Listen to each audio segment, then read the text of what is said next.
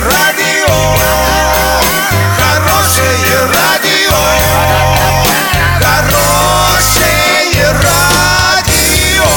Радио «Шансон».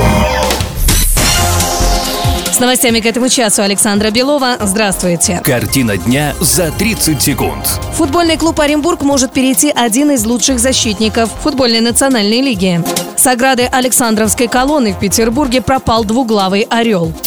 Подробнее обо всем. Подробнее обо всем. Футбольный клуб Оренбург пригласил на просмотр одного из лучших игроков футбольной национальной лиги. С командой на предсезонный сбор в Турцию поехал 21-летний центральный защитник Тюмени Савелий Козлов. Савелий Козлов – воспитанник Академии Московского локомотива. В Тюмени он перешел зимой 2018 года из ЦСКА. Он играет на позиции центрального защитника, однако имеет опыт игры опорного полузащитника. В первенстве футбольной национальной лиги в этом сезоне он отыграл 20 матчей, в которых забил 2 мяча. Всего за свою карьеру он сыграл 77 матчей, в которых забил 6 мячей.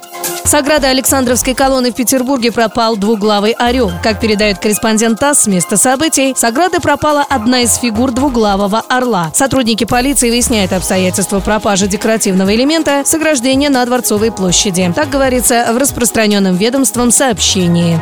На сегодня доллар 66.86, евро 77.21. Сообщайте нам важные новости по телефону Ворске 30 30 56. Подробности фото и видео отчеты на сайте урал56.ру. Александра Белова, радио «Шансон Ворске».